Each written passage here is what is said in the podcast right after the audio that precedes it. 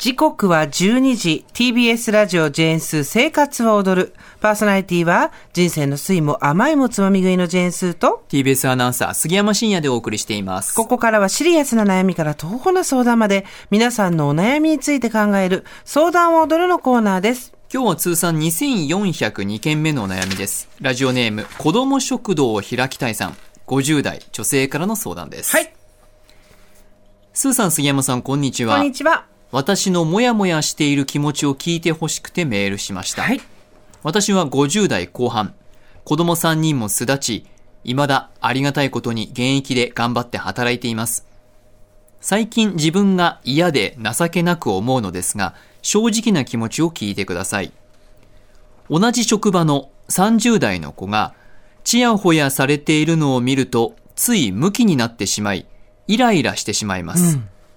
上司に叱られたとメソメソ相談してくる。親身に答える私。上司に気にさせるような立ち回りをして、悪かったね、と言わせては飲みに連れて行ってもらう。何だったのだ？あの時親身になった私は、損した気分だな、と思う自分が嫌になります。私もいい年齢です。なのに若い子がちやほやされているともやもやしたり、負けた、立ち回り、容量良すぎ、私にはもう亡くなった可愛げだな、とへこんだり。これってもしかして私が自分に自信がなくて妬んでいるのか。どうしたらこんな妬みやそねみを持たず自分に自信が持てるでしょうか。いい年してお恥ずかしい話ですが、皆さんはありますか？私も褒められたい。私だって。と思うこと。こんな私にすっきり、さっぱりアドバイスいただきたいです。よろしくお願いします。はい子ども食堂を開きたいさんありがとうございますこれ実はものすごくいろんなことがやっぱ複合的に絡まっている話でええ、それをまるっと一つのこととして捉えてるから、ご本人も持て余しちゃってるんだと思うんですよね。えというのも、まず一つ、えー、同じ職場の30代の子って、多分これ女の人のことだと思うんですけど、女性のことだと思うんですけど、ちやほやされているのを見るとついムキになってしまいイライラって書いてあるじゃないですか。はいじゃあ、そのちやほやの内容って何なのっていうと、上司に叱られたとメソメソ相談してきて親身に答えたのに、上司の方に、えー、罪悪感を感じさせるような行動をして、飲みに連れてってもらうっていう様子じゃないですか。はい。この飲みに連れて行ってもらうっていうことがちやほやされるというふうに解釈しているのか、何なのか、多分、本当にここに書いている通り、まあ、30代の子って書いてあって、うちで言うとカリアちゃん、それぐらいだよね。カリアディレクターじゃなくて間違えてプロデューサー。ですね。いつもみんなの肩書きわかんなくなっちゃう。カリア P もそうですけど、が、えー、何か、こう、立ち回りを要領よくやって、誰かに飲みに連れてってもらったりとかっていうのがあったとしても、多分、ひひ、あいつうまくやってるな、みたいな感じで、ちょっとで多分、切り離されてるはずなんですよ。うんうん年齢差として考えると。50代後半とそうで30代。す年齢差はいとキャリアと差っていうことを考えると、まず一つそこ。で、ただ、親身になって答えたのにもかかわらず、私に対しての感謝の気持ちがなく、上司の、これ多分上司男のことだと思うんですけど、上司の気を引くようなことをして飲みに連れてってもらうのが、ずるいとか、小賢しいとか、思う気持ちは、そんなに、ちやほやしてる、されてることに、えーイライラしてるのともまた違う、ある種の嫌悪感だったり、傷つきだと思うんですよ。うんうんうん。わかります？その、うんうんうん。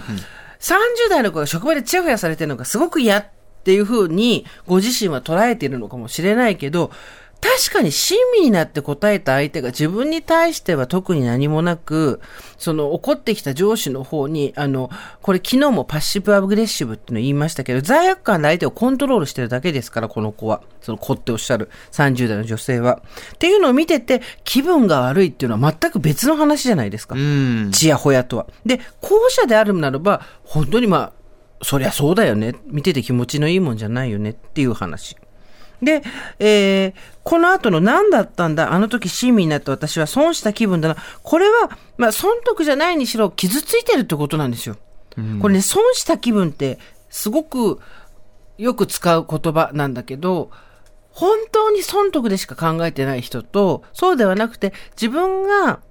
親身になって与えた時間や心っていうのをないがしらにしようにされたように傷ついてるっていうのはまた別の話なんですよ。やっぱこの辺の解像度をどんどん上げていかないと、はい、何でもモヤモヤするで終わっちゃうんですけど、で、多分、これは損得の話じゃなくて、せっかく親身になったのに自分のことをなかなか頼りにしてしてもらえなかったっていうことに対する傷つきだと思うんですよね。そりゃそうよ。スギちゃんだってそうじゃん、多分。若い子にいろいろ頼られて教えたら自分よりもっと上の人とうまくやって、あれ？あれあれ？ってなるのは、気持ちとしてはわかる。でもそこで、ちやほやされてるともやもやしたり負けた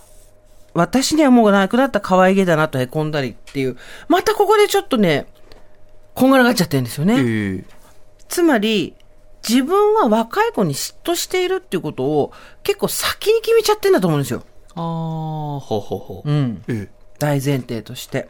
で、自分がこのモヤモヤして感じる感情っていうのは、若さに嫉妬してるからだっていうのが多分自分の過程としてあるから、あんまり気持ちのいい振る舞いをしない人とか、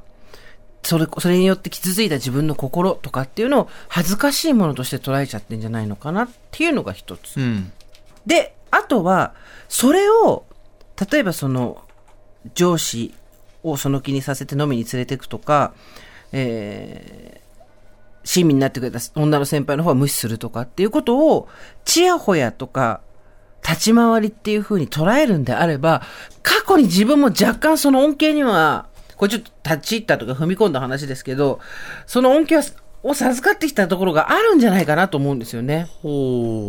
過去に自分もそうやって、まあ正直、若いからじゃあ若くて可愛いから列の一番先頭に入りなよっていうふうに権力者が言ってくることって女性には多くあることだと思うんですよ。で、それをラッキーと思って利用してきた人ほど多分加齢してからは結構きつい。うん。うん、だって亡くなるわけだから。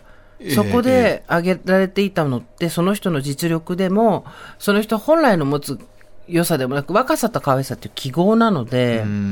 で、そういうふうに30の子も見ちゃってんですよね、30代の子のことも。ええ、多分自分もやってきてるんだよね、どっかで。でも今は3人の子供がオスだって、ええ、50代後半になって、円熟した大人であるはずなのに、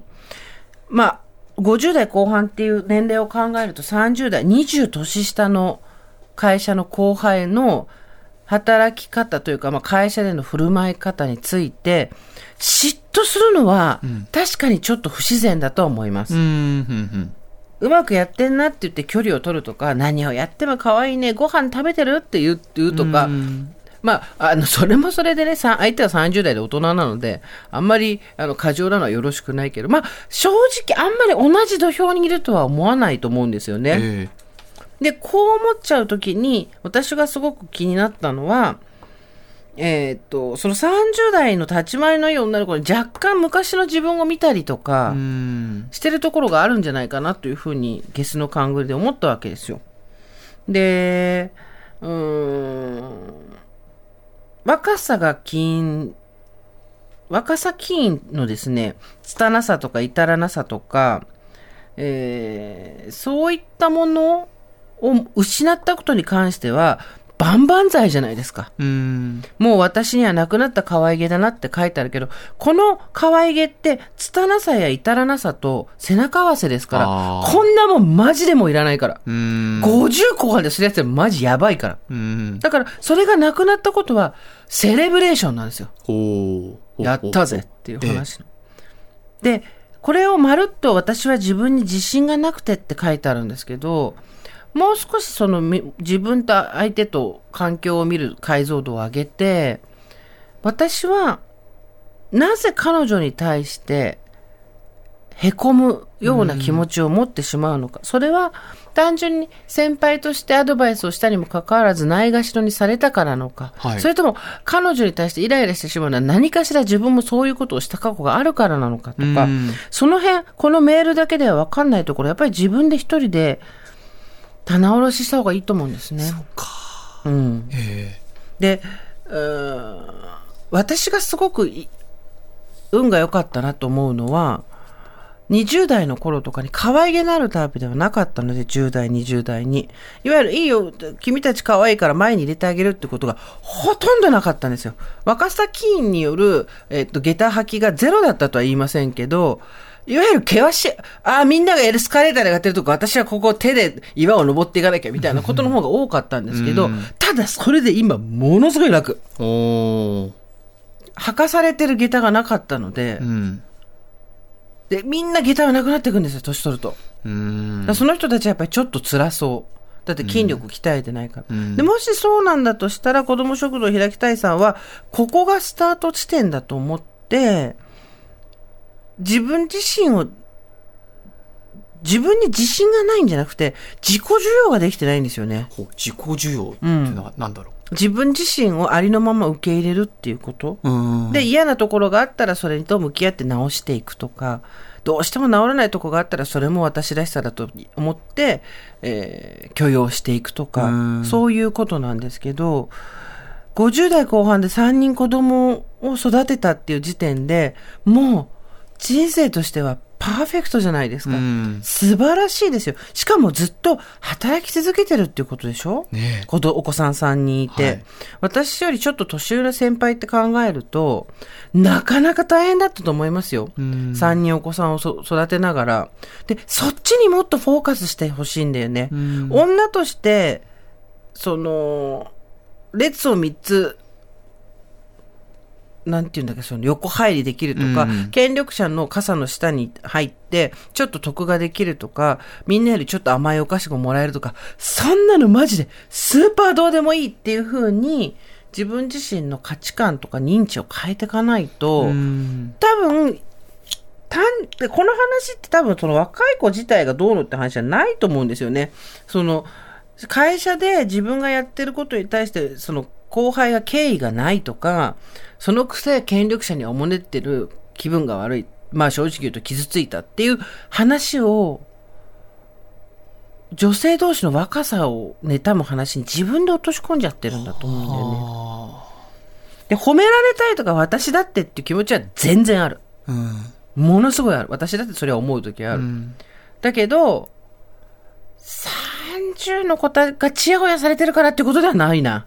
うん。なぜならそれってナッシングだって分かってるから。うん。そんなものに何の価値もないし、結局無理やり履かさせたような下駄だってそりゃそうじゃん。君だけ甘いお菓子あげるよって言われて、いえ、私はみんなと同じボソボソしたお菓子を食べますって。ならんやん。若い時に。私だって甘いお菓子は食べ、イエーってもう、あの、観光地にいる猿ぐらいの勢いでバーって取ってきて、バーって取って。まあ、そういうことやるから甘いお菓子が一緒私の前に置かれなかったんですけど、ってなると思うんですけど、自分自身を責めるでもなく、うん状況を理解して、なるほど、私はここでこうだったんだなとか、いうことを一回棚卸しする時期だってだけだと思いますけどね。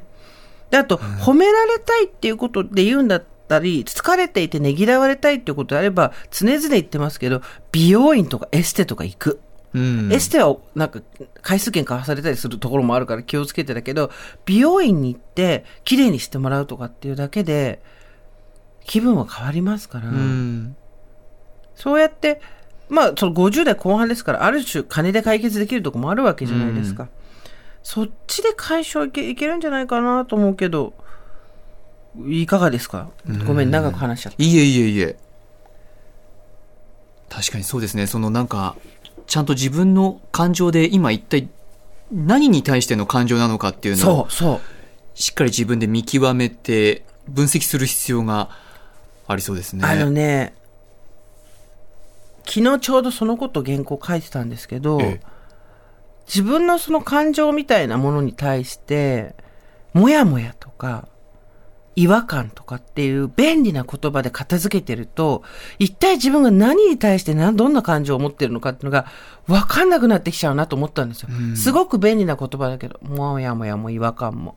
でもそれって人によって実は成分が違うじゃないですか。はい。子供食堂を開きたいさんには子供食堂を開きたいさんの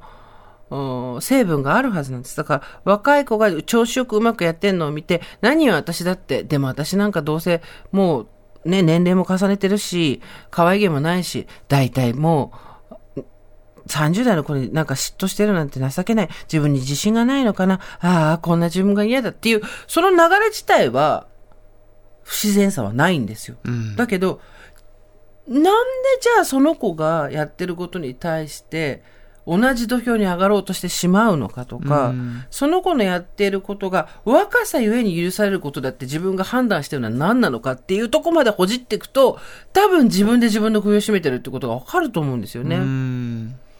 これがね、相談が50代後半3人の子供を育って、同僚の50代後半の男性が上司に取り入るのがすごくうまくて、どんどん美味しい案件とか持ってくし、失敗しても結局私がフォローに回ってる。納得いかないって話だったら、超わかる。うん。でもそんなことに嫉妬してる自分は情けないですね。いや、そんなことない。だってムカつくじゃん。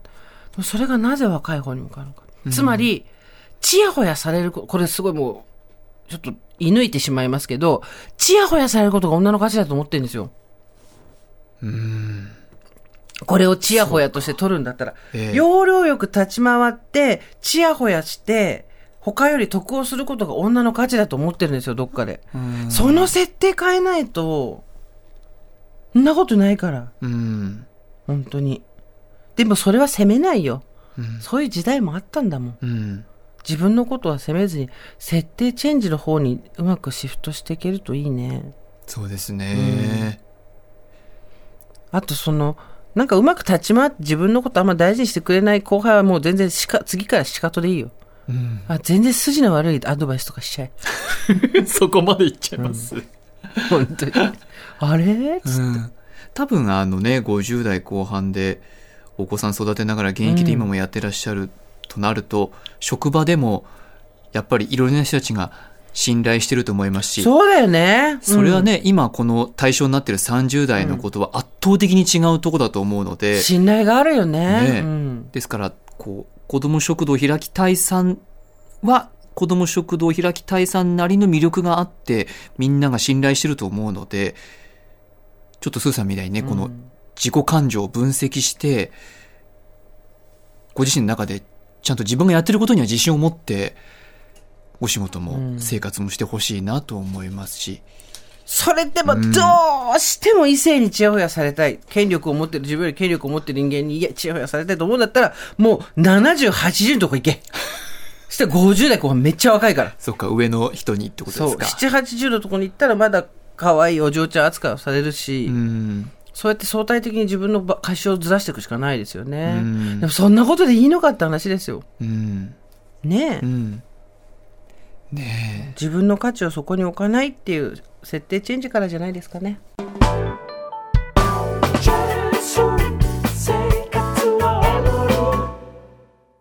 山本ポテトです。文化系トークラジオライフはいろんな人が集まって、わちゃわちゃと様々な文化系トピックを語り合う番組です。おしゃべり好きの親戚の中に放り込まれたような、ほっこり感も魅力の一つかなと私は思います。各種、ポッドキャスト、プラットフォームで配信していますので、文化系トークラジオライフで検索、